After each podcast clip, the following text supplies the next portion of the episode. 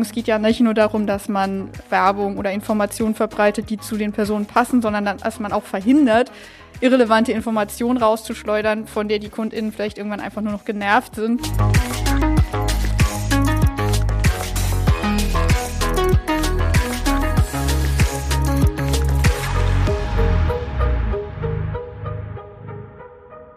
Herzlich willkommen zu In Numbers We Trust, dem Data Science Podcast. Wir sind INWT und wir setzen Data Science Projekte um von der ersten Idee bis zum fertigen Produkt und in diesem Podcast sprechen wir darüber. Heute komplett aus Berlin vom Büro aus. Ähm, an meiner Seite ist Mira. Ich bin Data Scientist und Gesellschafterin bei INWT und habe einen Hintergrund in Psychologie und Statistik. Und mein Name ist Amit und heute wollen wir reden über das Thema Kundensegmentierung. Also es geht mal wieder, nachdem es äh, in letzter Zeit ja eher so um Metathemen und Technisches ging, äh, um eine statistische oder Data Science Methode. Und ähm, etwas, was wir gelegentlich anwenden. Und insofern ist es ganz spannend, einmal darüber zu sprechen, weil wir nämlich glauben, dass eine Kundensegmentierung ein ganz sinnvolles Tool ist, was eigentlich fast jedes Unternehmen, was in irgendeiner Form etwas verkauft, an jemanden auch gut brauchen kann. Insofern schauen wir uns das heute mal etwas genauer an. Und die Grundidee dabei ist eigentlich immer, dass man nicht mehr alle Kunden über einen Kamm scheren will, auf der einen Seite, das wäre so das Massenmarketing und auf der anderen Seite wäre ja das Individualmarketing, bei dem ich jeden Kunden, jede Kundin einzeln anspreche. Und äh, letzteres wäre in einer idealen Welt natürlich perfekt, aber in der realen Welt oft ein bisschen zu kompliziert. Overhead würde sich nicht lohnen. Und ich suche eigentlich nach einem sinnvollen Kompromiss zwischen diesen beiden Extremen. Und der besteht eben häufig darin, dass ich die Kunden nicht alle gleich anspreche, aber dass ich eben versuche, Grüppchen von Kundinnen und Kunden zu finden, die ähnlich sind und eben auch eine ähnliche Motivation haben und die ich auf ähnliche Weise erreichen kann. Und dann habe ich eine angepasste Marketingstrategie für diese sogenannten Kundensegmente. Und ähm, damit kann ich dann erfolgreicher verkaufen, weil ich eher in der Lage bin, auf die Bedürfnisse meiner Kundinnen und Kunden einzugehen.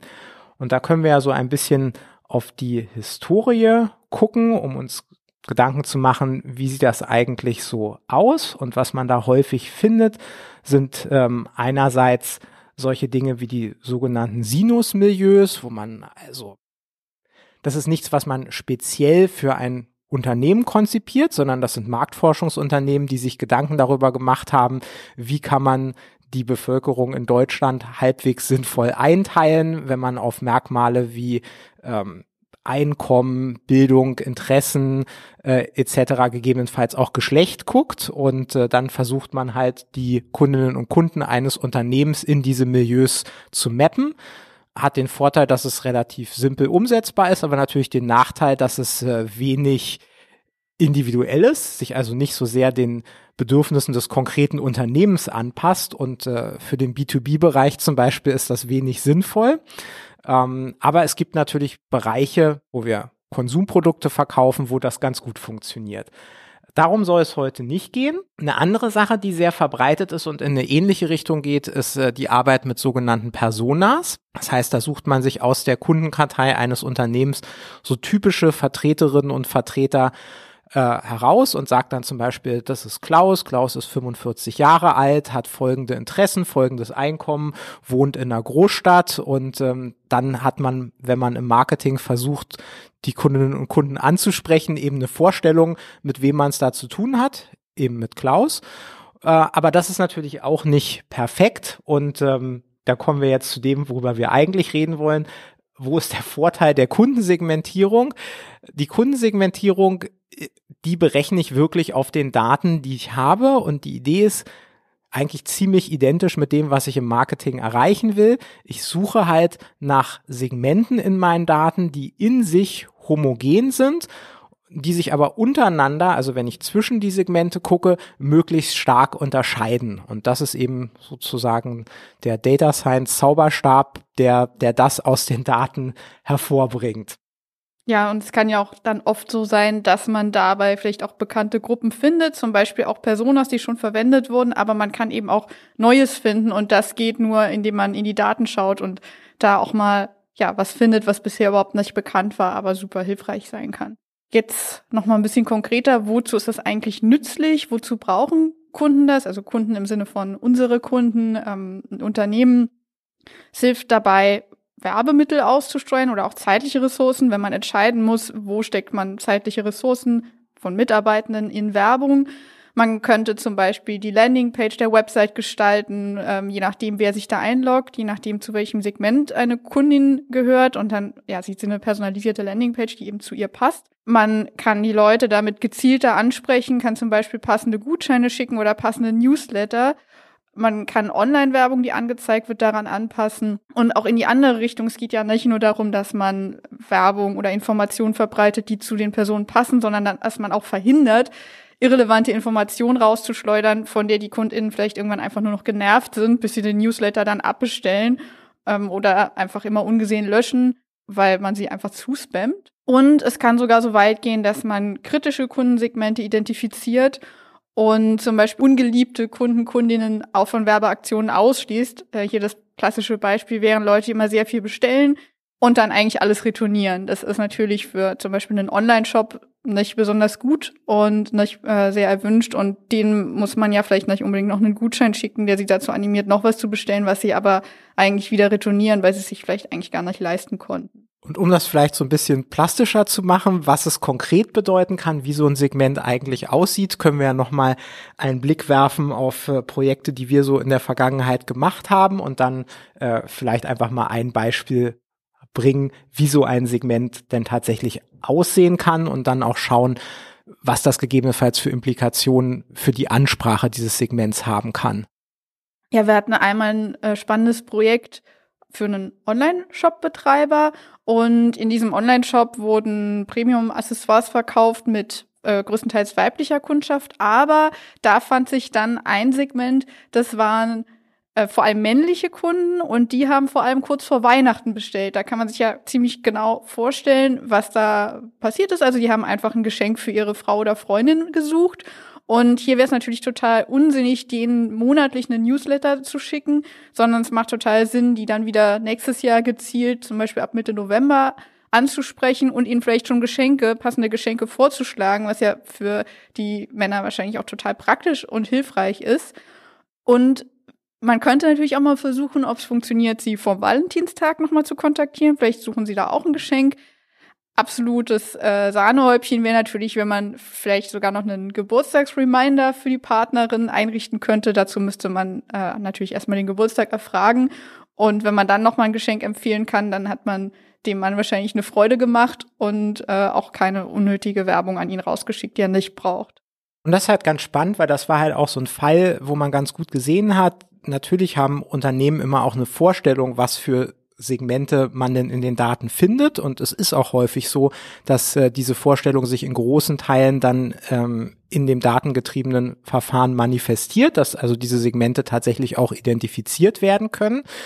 Aber gleichzeitig, und das war genau das Beispiel, was Mira sehr schön gebracht hat, gibt's auch immer Überraschungen. Das ist in dem Fall ja ein relativ kleines Segment gewesen, was vielleicht vom Umsatz her auch nicht die gigantische Bedeutung gehabt hat, was aber eben sehr speziell ist und deswegen eben auch von dem Verfahren identifiziert wurde, weil das Segment in sich eben relativ homogen ist und sich stark unterscheidet von den anderen Segmenten. Und hier sieht man eben auch ganz schön, dass dieses Segment sich sehr schön individuell ansprechen lässt und es auch sinnvoll ist, es individuell anzusprechen, weil man es sonst eben leicht vergraulen kann, eben weil es ein sehr spezielles Segment ist mit eben auch besonderen Bedürfnissen. Dann können wir vielleicht noch mal kurz skizzieren, wie es weitergeht. Wir haben eine Einführung gegeben. Was ist eigentlich Kundensegmentierung? Wie unterscheidet sich Kundensegmentierung von den Verfahren, die ähnliches versprechen, aber vielleicht anders gestrickt sind, insbesondere nicht so datengetrieben? Das sind die Milieus und die Personas. Und im Folgenden wollen wir jetzt so ein bisschen genauer schauen, wie funktioniert so eine Kundensegmentierung? Was sind die Voraussetzungen? Da sind wir bei den Daten. Also welche Daten brauche ich, um eine Kundensegmentierung durchführen zu können. Dann wollen wir ein bisschen über die Methode sprechen. Was passiert da also unter der Haube? Welche Verfahren kann man da einsetzen? Wo sind die Vor- und Nachteile? Dann wollen wir uns anschauen, wenn das jetzt nicht nur so eine One-Off-Analyse gewesen sein soll, wie kann ich sowas deployen und wie würde ich das nutzen? Und dann würden wir am Ende ein Fazit ziehen und noch ein paar Erfahrungen teilen. Ja, die Daten sind natürlich äh, ganz wichtige Grundlage für die Kundensegmentierung und grundsätzlich gilt, wir brauchen hier Daten, die das Kaufverhalten, das Konsumverhalten widerspiegeln. Denn genau danach wollen wir unsere KundInnen ja in Gruppen einteilen. Also das könnte zum Beispiel sowas sein wie, wie häufig bestellen sie oder wie lange ist die letzte Bestellung her? Saisonale Bestellmuster passt wieder zu dem Beispiel eben, bestellen Personen vor allem in bestimmten Monaten was ist so der durchschnittliche Warenkorbwert oder wie viele Sachen bestellen Sie normalerweise auf einmal, wie oft werden die äh, bestellten Sachen retourniert, was sind die typischerweise gekauften Warengruppen oder zum Beispiel Preissegmente, sind es eher die mittelteuren oder kauft jemand Luxusprodukte oder eher die günstigen Sachen? Oder auch Präferenz für bestimmte Produkte, also zum Beispiel sehr bunte Gegenstände oder schlichte achtet die Person sehr stark auf Qualität oder auf Repräsentativität, auf bestimmte Marken. Und dann ähm, kommen wir nochmal in Richtung Schnäppchenjäger. Äh, manche Leute bestellen vielleicht vor allem, wenn es Gutscheine gibt oder Rabatte oder kaufen im Sale. Andere kaufen einfach unabhängig davon. Und dann gibt's noch so ein paar Variablen, die auch wichtig sind aber auch zunehmend kritisch gesehen werden, weil sie eigentlich nur Proxys sind und nicht direkt mit dem Verhalten der Person zusammenhängen. Das wäre sowas wie Alter und Geschlecht oder vielleicht auch die Region. Das ist einerseits irgendwie hilfreich, um zu charakterisieren, wie ja, wie jemand ist, um ein Segment zu verstehen.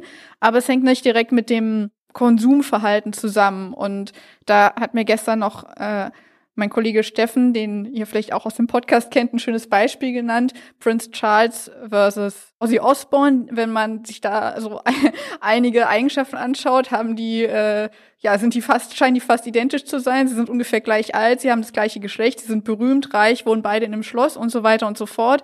Aber wenn die jetzt im selben Kundensegment wären und wir denen denselben Newsletter schicken sollen, dann fände ich das schon ziemlich schwierig, den zu formulieren. Und das zeigt, dass man sich vor allem auf ja, Variablen konzentrieren sollte, die das Konsumverhalten widerspiegeln und weniger auf solche oberflächlichen Eigenschaften. Jetzt kommt natürlich noch hinzu, dass es ja auch noch um die Ansprache geht. Wenn man jetzt mehr im Online-Marketing äh, oder bei Newslettern ist, dann hat man das ja alles selber in der Hand. Wenn man aber auch noch klassische Medien äh, bespielt, wie vielleicht Tageszeitungen, regionale Radiosender oder eben auch äh, Out-of-Home-Werbung ausspielt, dann sind das natürlich oft genau Dinge, Regionen, Alter, Geschlecht, äh, wo man ganz gute Medienanalysen äh, zu findet und ähm, die dann natürlich oft auch hilfreich sind, auch wenn man sich darüber streiten kann. Und apropos streiten, worüber man sich auch ganz gut streiten kann, auch mit Steffen, äh, ist zum Beispiel die Frage, wie ich umgehe, sollte ich den Umsatz eher nehmen. Der ist natürlich für das Unternehmen sehr, sehr wichtig. Was oft aber noch wichtiger ist als der Umsatz, ist die Marge. Und ähm, da ist man dann auch in einer ganz interessanten Diskussion anbelangt, weil natürlich hat äh, die Kundin, der Kunde Einfluss darauf, welches Preisniveau sie oder er bezahlen will. Also das fließt in die, die Auswahlentscheidung ja ein, wenn man einkauft. Aber was für die Kundinnen natürlich oft nicht einsehbar ist, ist, welche Marge sich hinter den einzelnen Produkten verbirgt. Das ist was, was, was ja nicht offen ist. In vielen Fällen ist das eher ein sehr, sehr gut gehütetes Geheimnis des Unternehmens. Und dann ist natürlich auch durchaus kritisch zu diskutieren, ob man ein Kundensegment auch anhand der Profitabilität, also der Marge bilden soll, wobei das dann eventuell auch nicht besonders stabil ist, weil der Kunde ja überhaupt nicht weiß, welche Marge sich hinter den Produkten verbirgt und wenn sich dann irgendwas am Einkauf ändert, dann ähm, kann das halt schnell sein, dass diese Segmente zusammenbrechen und so nicht mehr funktionieren. Das ist also was, was viele machen, was, wofür es auch gute Argumente gibt, was man aber generell kritisch hinterfragen sollte, wie sinnvoll sinnvoll ist es, Merkmale einzubeziehen, die für die Kunden, den Kunden am Ende undurchsichtig sind und eigentlich eher auf Unternehmensseite zu verorten sind in der Steuerung. Ähm, das, das ist kritisch. Was da aber auch immer hilft, sozusagen als, als Kompromiss oder eigentlich als sinnvolle Lösung ist, ähm, dass man diese Eigenschaften vielleicht nicht einsetzt, um die Cluster, die Kundensegmente zu finden, aber nachher zur Interpretation. Denn dann findet man die Segmente anhand der, des tatsächlichen Verhaltens der KundInnen, aber kann nachher bei der Interpretation dann trotzdem Unterschiede sehen und sieht beispielsweise, dass das Segment, das immer alles retourniert, wahrscheinlich auch eine sehr geringe Marge hat und je nachdem, welche Marke irgendein anderes Segment vorwiegend kauft, ist da die Marge vielleicht dann besonders hoch. Genau, oft korreliert das ja dann und das kann man dann in einer nachträglichen Analyse natürlich auch so zeigen und, äh, und einfangen. Was man auch oft im Blick behalten muss, oder eigentlich immer, sind fehlende Werte.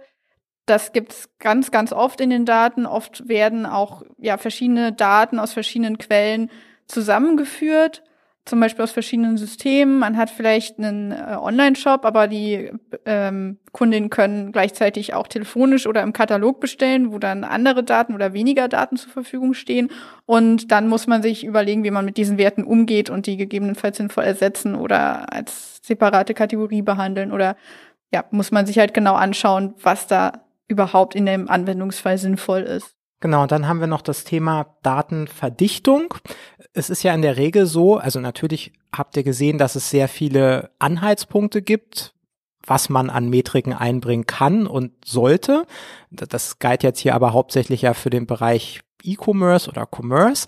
Es kann natürlich aber auch spezielle Geschäftsmodelle geben, wo man doch intensiv auch nochmal nach anderen Metriken Ausschau halten sollte.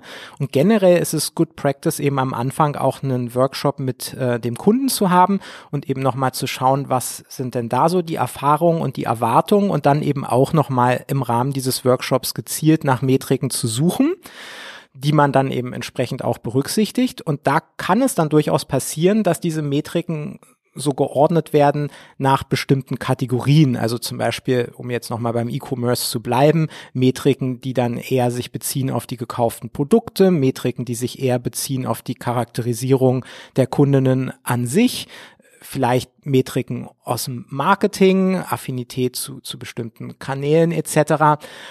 Und da kann oft ein massives Ungleichgewicht auftreten. Also dass man herausfindet, dass man zu einem Bereich wahnsinnig viele Metriken hat, eigentlich mehr als man braucht. Und die sind aber halt alle da und das wäre ja dann irgendwie doof, sie jetzt auch auszuschließen.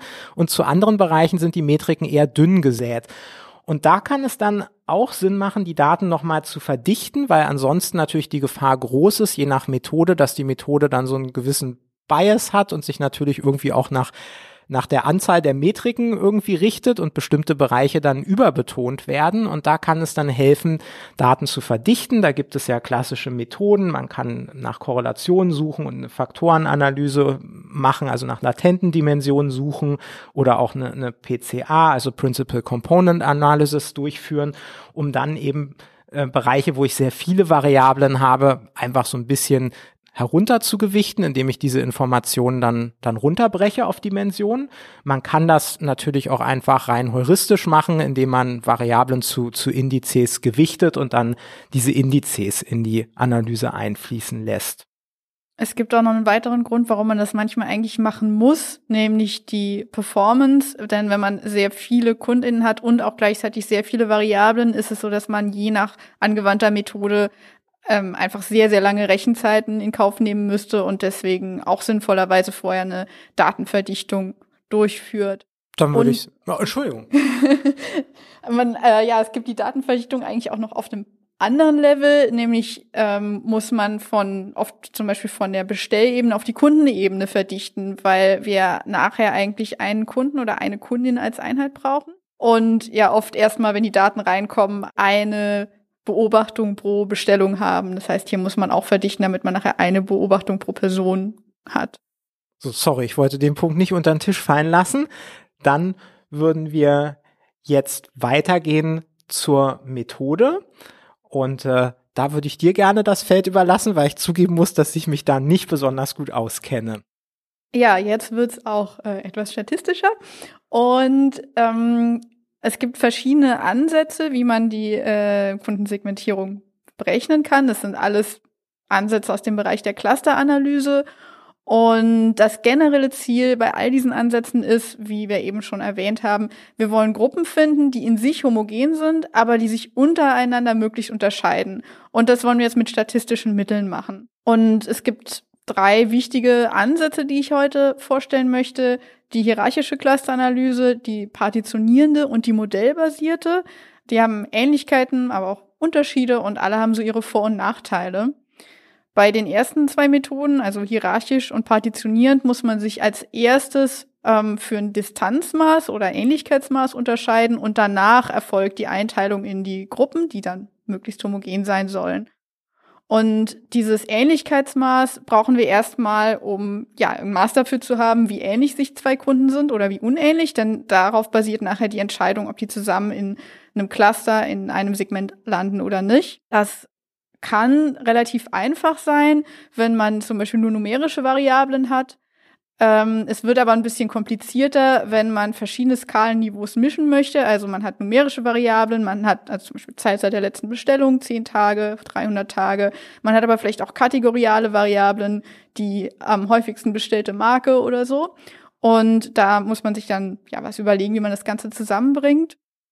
Und auch auf Ausreißer sollte man Acht geben, damit die äh, das Ganze nicht zu sehr in eine Richtung lenken. Und ähm, ja, möglicherweise bietet sich auch eine Standardisierung an, denn wenn wir zum Beispiel zwei Variablen haben, die sich in ganz unterschiedlichen Bereichen bewegen, dann würde die, würde die eine vielleicht stärker ins Gewicht fallen, wenn wir zum Beispiel ein, einmal die Anzahl der Bestellungen haben und einmal den Jahresumsatz. Die Anzahl der Bestellungen im letzten Jahr, das sind vielleicht zwei oder vielleicht auch zehn und der Jahresumsatz sind vielleicht 200 Euro oder je nachdem, was es ist, vielleicht auch 1000 Euro.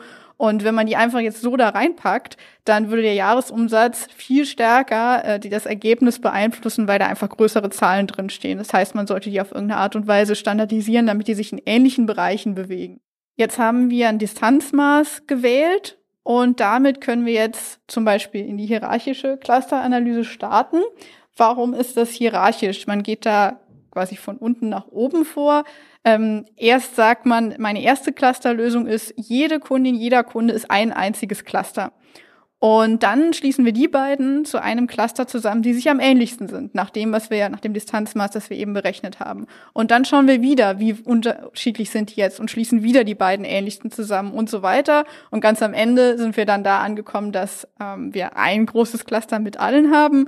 Und dann müssen wir im Nachhinein schauen, wo auf dem Weg eigentlich eine gute Lösung lag, vielleicht bei acht oder sieben Clustern.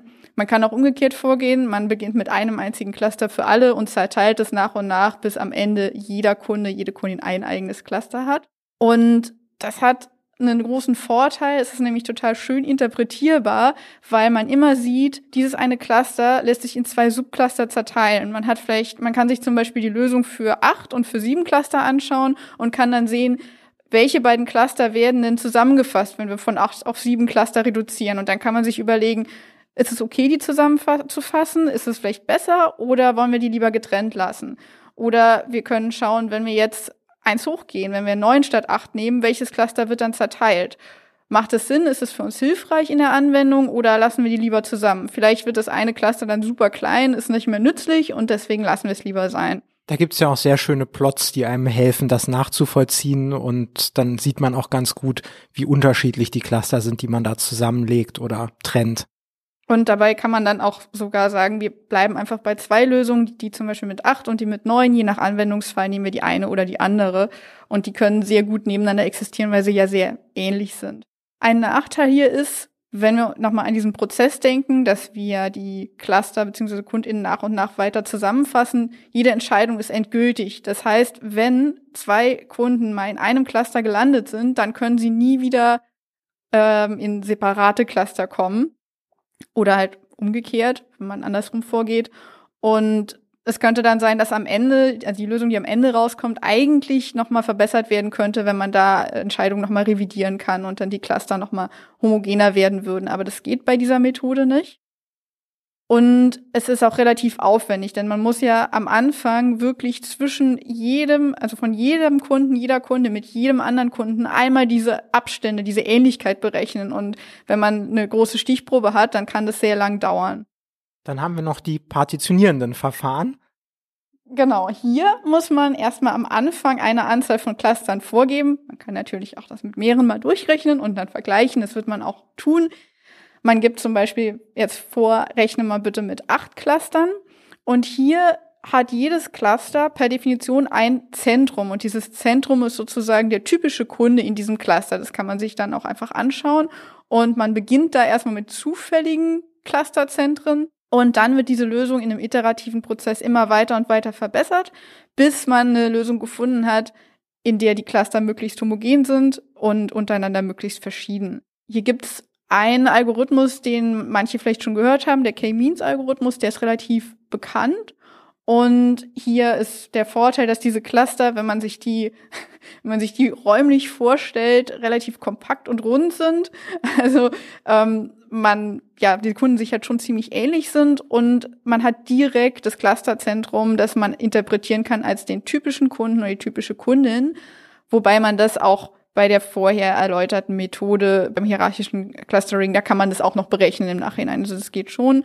Und hier äh, hat man auch den Vorteil, dass die Performance besser ist, weil man nicht so viele Abstände immer berechnen muss wie bei der hierarchischen Methode. Und bei großen Stichproben ist dann eine partitionierende, ein partitionierender Ansatz oft besser geeignet. Jetzt hattest du ja schon so ein paar Mal angesprochen, die Anzahl der Cluster. Wie finde ich jetzt eigentlich raus, wie viel Cluster ich eigentlich nehmen sollte? Da gibt's statistische Verfahren. Es gibt zum Beispiel den sogenannten Scree-Plot. Das ist eine grafische Methode. Da sieht man auf einen Blick, wie sich die Heterogenität oder Homogenität innerhalb der Cluster so verändert, wenn man die Clusterzahl hoch oder runter schraubt. Das kann einem helfen. Und was ich eben auch schon erläutert habe, hatte gerade beim hierarchischen Clustering, kann man auch super gut schauen, wie sieht meine Lösung mit einem Cluster mehr oder weniger aus, wenn ich schon ungefähr weiß, wo es hingehen sollte. Und dann kann ich mir überlegen, ob es Sinn macht, dass wir diese Zerteilung noch vornehmen, um ein Cluster mehr zu haben oder zwei zusammenfassen. Und was aber auch einfach wahnsinnig wichtig ist, ist, dass wir eine Lösung haben, die funktioniert und die für die Anwendung funktioniert. Und zum Beispiel kann man im Marketing vielleicht nur sieben bis zwölf Cluster gebrauchen, weil man Cluster alle separat ansprechen muss und das relativ händisch passiert. Wenn es aber automatisierte Empfehlungen gibt, dann können auch deutlich mehr Cluster sinnvoll sein. Und ganz wichtig ist auch einfach immer die Interpretierbarkeit, denn es muss in der Praxis nützlich sein. Und das ist für Data Scientists so ein bisschen gewöhnungsbedürftig, denn äh, bei anderen Verfahren hat man ja immer so harte Gütemaße, wo, ja, und hier ist es halt so, dadurch, dass man, also es gibt diese Cluster ja nicht oder diese Segmente ja nicht real. Das ist nicht so wie bei der Faktorenanalyse, wo ich davon ausgehe, dass es latente Dimensionen gibt. Die sind da, egal ob ich die Analyse mache oder nicht. Hier gibt es nicht die richtige oder die falsche Lösung. Das, äh, das eigentliche Gütekriterium, wie du meintest, ist letztlich immer die Frage, wie gut ich es operationalisieren kann in der Praxis. Insofern ist man hier eigentlich immer in sehr engem Austausch ähm, mit dem Unternehmen und häufig eben eher der Marketingabteilung im Unternehmen, um dann eben die Cluster zu kommunizieren und Feedback zu bekommen, wie sinnvoll das erscheint, ob es Ideen gibt, diese Cluster anzusprechen, ob es pragmatisch ist, diese Cluster anzusprechen. Und gegebenenfalls sind das dann auch sehr äh, dedizierte Gründe, wo man dann sagt, also die können wir aber nicht ansprechen, damit können wir nichts anfangen oder wir können zwischen denen nicht differenzieren oder das Cluster ist aber zu groß, da ist zu viel Heterogenität drin. Also man kriegt dann sehr konkrete Hinweise auch, in welche Richtung man gehen soll. Und ähm, dann macht man die nächste Iteration, bis man halt tatsächlich eine eine Lösung gefunden hat, die diesem Kriterium dann entspricht, die also nützlich ist. Da war es übrigens auch bei unserem Weihnachtskäufer-Cluster so. Hätten wir gesagt, wir nehmen eine, ein Cluster weniger, dann wären die Weihnachtskäufer aufgegangen in einem größeren Cluster zusammen mit anderen Personen, die in einem ähnlichen Preissegment kaufen und äh, ähnlich, also auch vielleicht nur einmal im Jahr kaufen. Aber ja, man hätte halt diese, diese Weihnachtsgeschenkekäufer dann nicht mehr separat gehabt und da war natürlich ganz klar, die wollen wir behalten und in unserer Clusterlösung drin haben, weil das ein Segment ist, das man sehr gut ansprechen kann. Nach diesem kurzen Ausflug dann ähm, vielleicht noch ein weiterer Ausflug zu einer Methode, die relativ innovativ ist, die also, glaube ich, noch nicht so oft angewendet wird. Das ist das modellbasierte Clustering. Das ist eigentlich so ähnlich wie das partitionierende Clustering, aber man hat hier noch ein etwas engeres Modellkorsett dabei. Ähm, bei dem Partitionieren Clustering haben wir eigentlich nur so, ja, wir haben so Clusterzentren und jedes, jeder Kunde gehört dann zu dem Cluster, dessen Zentrum ihm am nächsten ist. Und bei dem modellbasierten Clustering, da liegen noch ein paar äh, härtere Annahmen zugrunde. Man nimmt hier an, dass den Daten tatsächlich latente Komponenten zugrunde liegen. Und jede dieser Komponenten, die bestimmt ein Cluster oder spiegelt ein Cluster wieder. Und da es jetzt ja sehr statistisch wird, haben wir auch für jede Komponente eine bestimmte Verteilung dahinter liegen. Also ja, üblicherweise sind man eine Normalverteilung, man könnte aber auch eine andere nehmen. Und das heißt, diese Komponente hat eine Verteilung über alle Variablen, die wir in den Daten haben. Also wenn wir jetzt zum Beispiel 15 Variablen haben, dann ist es eine 15-dimensionale Verteilung, kann man sich nicht mehr vorstellen. Das macht aber nichts, man kann es ja trotzdem berechnen. Und diese Eigenschaften dieser Verteilung, die werden dann auf Basis der Daten ermittelt. Da gibt es einen Algorithmus, der dann iterativ ermittelt, welche Eigenschaften der Verteilung am besten die Daten, die wir da vorliegen haben, beschreiben. Das heißt, dieser Algorithmus muss dann eine Mischung schätzen aus mehreren mehrdimensionalen Normalverteilungen. Das klingt jetzt schon ziemlich kompliziert, aber es hat eine Menge Vorteile. Man kann nämlich hier wirklich dann datenbasiert identifizieren, welches Modell am besten passt, anhand bestimmter statistischer Kriterien. Und, was auch sehr schön ist, die Methode identifiziert auch die optimale Anzahl an Clustern, denn die kann wirklich herausfinden, wie viele Cluster muss ich denn wählen, damit die Daten besonders genau beschrieben werden. Und da fallen auch noch ein paar weitere Informationen raus, nämlich zu sogenannten geometrischen Eigenschaften der Cluster in diesem vierdimensionalen Raum. Daraus, obwohl es sehr abstrakt klingt, kann man auch ganz interessante Schlussfolgerungen über die Daten ziehen. Das heißt, man lernt da auch noch mehr. Und wenn wir jetzt diese Komponenten gefunden haben, wir haben vielleicht jetzt hier eine Lösung mit sieben Komponenten, also sieben Clustern, dann wollen wir natürlich noch wissen, wer, welcher Kunde, welche Kundin gehört eigentlich zu welchem Cluster. Und dann kann man für jede Kundin berechnen, mit welcher Wahrscheinlichkeit sie zu welchem Cluster gehört. Und ja, das Cluster mit der größten Wahrscheinlichkeit hat gewonnen, da kann man es dann, kann man die Person dann zuweisen. Aber das Schöne daran ist, dass man auch eine Aussage darüber tätigen kann, ob jetzt jemand eher typisch für das Cluster ist, also eher so im Clusterkern liegt oder eher zwischen zwei Clustern liegt und das ganz knapp war und die Person eigentlich fast noch in einem anderen Cluster gelandet wäre. Und daran erkennt man insgesamt dann auch, wie verlässlich eigentlich diese Zugehörigkeit ist und wie, wie gut die Lösung eigentlich ist. Also man merkt schon, diese Lösung hatte viele Vorteile, sowohl für die Kundinnen, man fühlt sich aber, glaube ich, auch als Data Scientist da oft eher zu Hause, weil man halt äh, wieder eher mit latenten Größen arbeiten kann und äh, dann eben auch mehr Maße hat und äh, es nicht ganz so sehr um die alleine um, um eine qualitative Einschätzung am Ende geht. Äh, man muss also eventuell auch weniger Iterationen machen und nicht so viel mit anderen Leuten sprechen. Spaß beiseite. Äh, tatsächlich war es hier auch so in dem Projekt, wo, wo wir das zuletzt gemacht hatten, war es explizit eben auch Wunsch der Marketingabteilung, die das Projekt initialisiert hat, diese Methode anzuwenden. Also ähm, das heißt, auch da ist das Bewusstsein vorhanden, äh, dass das eine Methode ist, die viele Vorteile hat, aber eben auch paar Nachteile. Du hattest es ja vorhin schon angesprochen, wenn man viele ähm, Dichotome oder kategoriale Variablen hat, dann äh, passt das nicht so perfekt mit der Normalverteilungsannahme. Da muss man also tatsächlich dann auch noch ein bisschen Variablentransformationen äh, ausführen im Vorfeld, um das unter einen Hut zu kriegen. Aber es geht. Genau, es ist möglich. Es gibt da Ansätze, um die die Daten einfach vorher zu verdichten, damit man damit mit den kategorialen Variablen auch in diese Analyse reingehen kann und auch hier muss man berücksichtigen, dass auch insbesondere bei kategorialen Variablen die Performance ein Problem werden kann, wenn man großen Datensatz hat. Und generell ist natürlich dieses Thema Verteilungsannahme immer wichtig. Äh, man muss eine Verteilungsannahme treffen, selbst wenn wir jetzt nur numerische Variablen hätten und nehmen an, die Cluster, also die, die Komponenten, die hinter den Clustern sitzen, die sind normal verteilt. Das ist natürlich auch immer eine Annahme, die eventuell nicht so gut zu den Daten passt, falls die eigentlich ganz anders verteilt sind. Und dann kann man stattdessen auch mit einem partitionierenden Ansatz reingehen, der eigentlich ja auch ein, eine einfache Variante von dem modellbasierten Clustering ist. Also kann man den auch betrachten. Und vielleicht ganz kurz der Vollständigkeit halber erwähnt, es gibt noch eine weitere Möglichkeit, nämlich ähm, das sogenannte, die sogenannte KPI-based Segmentierung. Da ist es so, dass äh, einem eigentlich vorgegeben wird, kundenseitig, welche Variable eigentlich die entscheidende ist. Das ist dann häufig sowas wie der Umsatz oder da hatten wir vorhin schon ein bisschen drüber gezankt, die Marge könnte es auch sein ähm, oder eben vielleicht auch eine andere Variable und dann ähm, wird letztlich auf dieser Variable geclustert. Das ist dann deutlich einfacher und eben auch mit deutlich weniger Iterationszyklen möglich, macht aber eben auch nur Sinn, wenn eben kundinnenseitig vorgegeben wird, das ist für uns hier die zentrale äh, Größe, die dann auch entscheidungsrelevant ist. Insbesondere wenn das nicht so der Fall ist, also in den meisten Situationen, ähm, die Mira bisher geschildert hat, müssen wir am Ende ja immer das Ergebnis prüfen. Und ähm, das ist dann eine Reihe von Dingen, die man machen muss. Und das erste ist, man muss die Cluster kategorisieren. Was ich aus der Analyse rauskriege, ist ja im Endeffekt pro äh, Kundinnen-ID bekomme ich ein, eine Segmentnummer raus und um jetzt irgendwie beurteilen zu können, wie diese Segmente aussehen, muss ich diese Segmente erstmal beschreiben. Und in der Regel hat man dann deskriptive Statistiken, wo man sich je nach Segment dann eben ausgeben lässt für die ganzen Variablen. Was ist da der Mittelwert? Was ist der Median? Wie viele Missings habe ich? Wie sehen Quantile aus?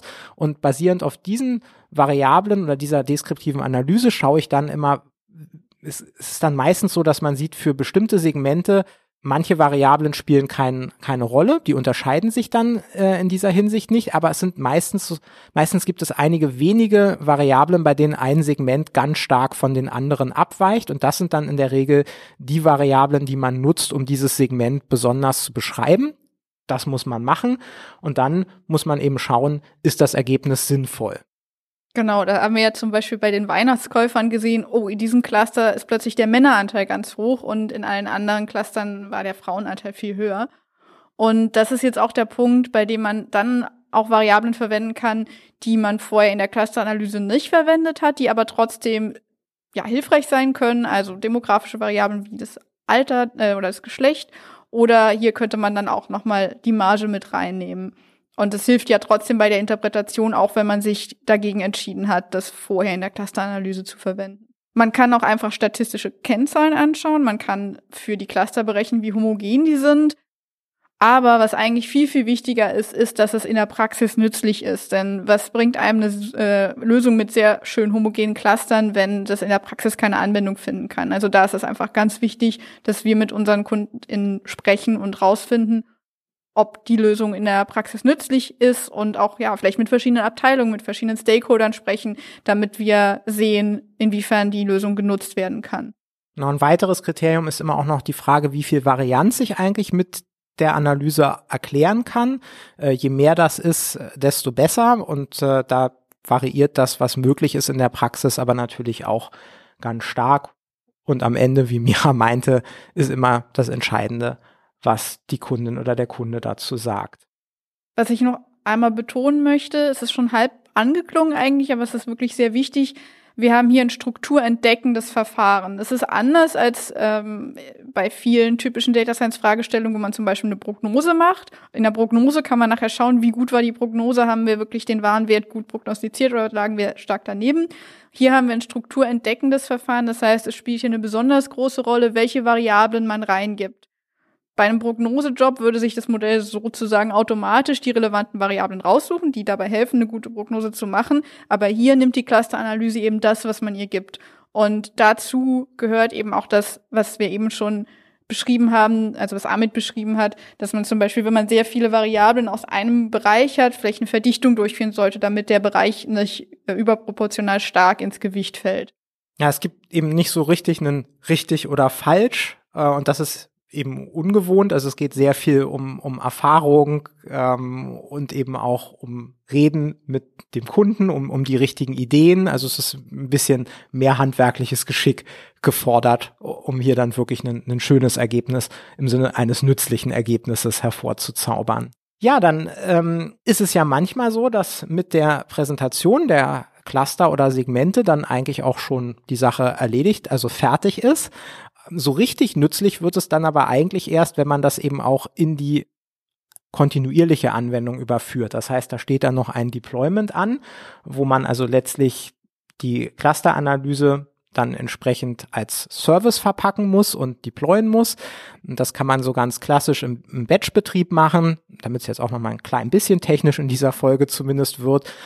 Oft wird da gesagt, das rechne ich nur einmal im Monat oder einmal die Woche oder manche sagen, ich rechne das einmal am Tag neu. Die Idee ist ja auch, dass das für Bestandskundinnen und Kunden relativ statisch ist. Also die sollten jetzt nicht jeden Tag äh, die Clusterzuordnung wechseln.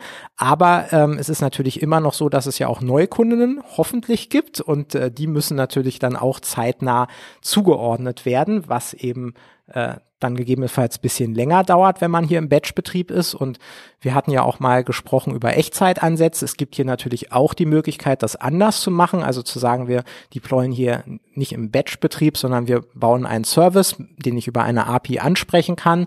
Und äh, ich kann dem zum Beispiel dann äh, eine Kunden-ID geben und dann gibt, also berechnet der letztlich die Clusterzugehörigkeit neu für diese Kunden, diesen Kunden und gibt mir das Ergebnis zurück.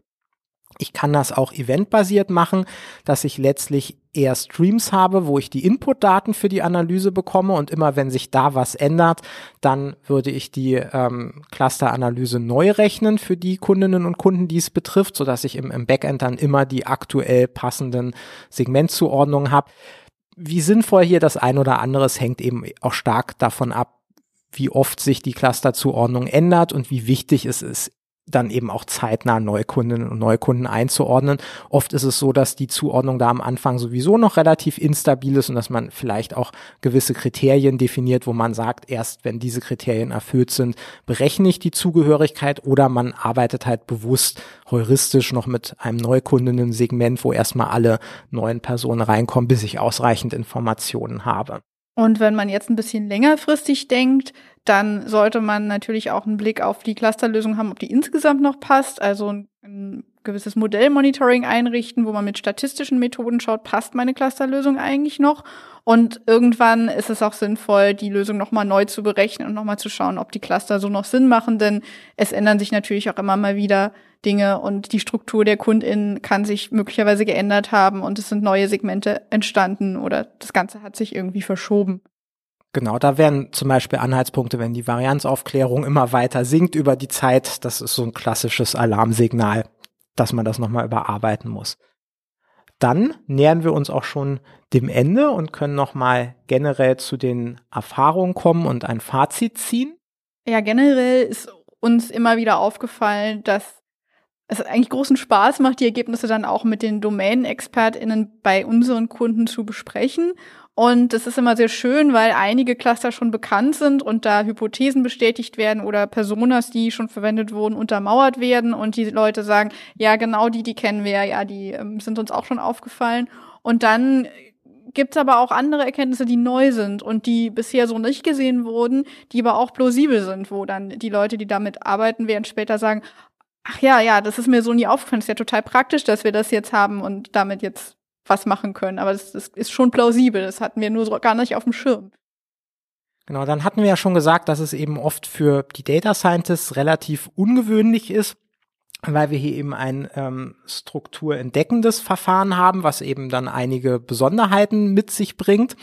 Und ein wesentlicher Punkt ist eben, dass diese statistischen Kennzahlen natürlich auch relevant sind und mir helfen, dass aber das echte Ziel ist, etwas herauszubekommen, was wirklich in der Praxis sich bewährt. Da muss man also relativ viel mit den Domänenexperten sprechen und das ist erstmal ungewöhnlich, dass es nicht so ein hartes Gütemaß gibt. Und es kann eben tatsächlich auch sein, dass ich äh, vielleicht, wenn ich auf die Gütemaße gucke, eine sehr schöne Varianzaufklärung habe. Alles sieht gut aus, die Cluster sind homogen und trotzdem kann diese Lösung in der Praxis sich als nicht hilfreich erweisen. Einfach wenn das Feedback ist, damit kann ich nicht arbeiten. Ich, ich habe nicht die richtigen Kanäle, um diese Kundinnen und Kunden in den Segmenten ordentlich und unterschiedlich anzusprechen. Oder mir, mir fehlt vielleicht auch der kreative Ansatzpunkt, um sie anzusprechen.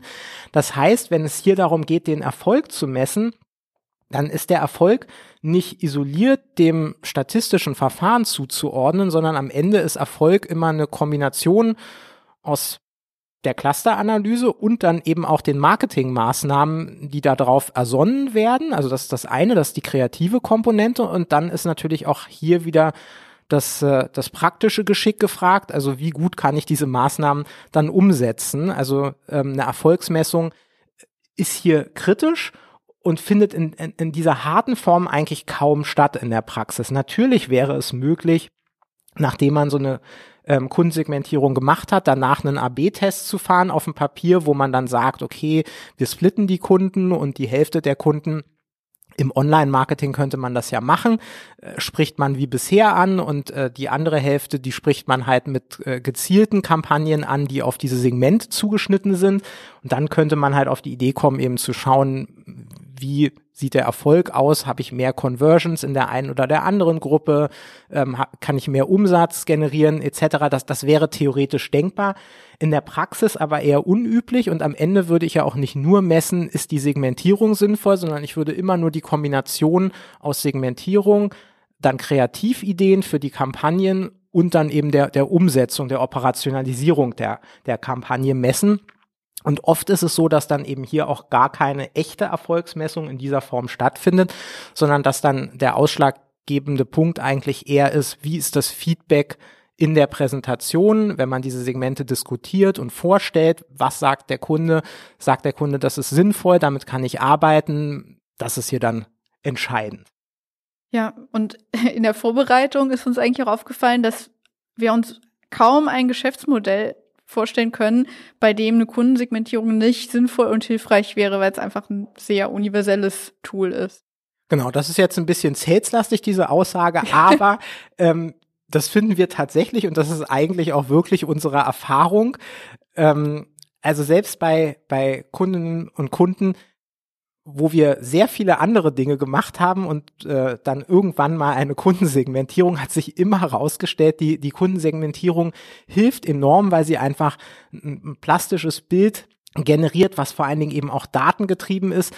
Wer ist da auf der anderen Seite? Und, und letztlich ist ja die Idee jedes Unternehmens, was verkauft, man sollte sich halt an den Interessen der Kundinnen und Kunden ausrichten und das geht halt einfach besser, wenn man ein Bild vor Augen hat, mit wem man es da eigentlich zu tun hat, was die Bedürfnisse der Kundinnen und Kunden sind und wie man die am besten ansprechen kann äh, und, und daher glaube ich, dass diese Aussage hier tatsächlich äh, gerechtfertigt ist und insofern wollten wir sie auch gerne hier als, als Schlusspunkt für heute nehmen. Dann, äh, wie immer, vielen Dank fürs Zuhören. Auch nochmal vielen Dank an Sarah, die uns ja hier immer begleitet bei der Aufnahme und ähm, das Ganze dann auch online stellt. Wir hoffen, dass es äh, euch wieder gefallen hat und äh, wir hoffen natürlich auch, dass wir euch beim nächsten Mal wieder dabei haben. Tschüss.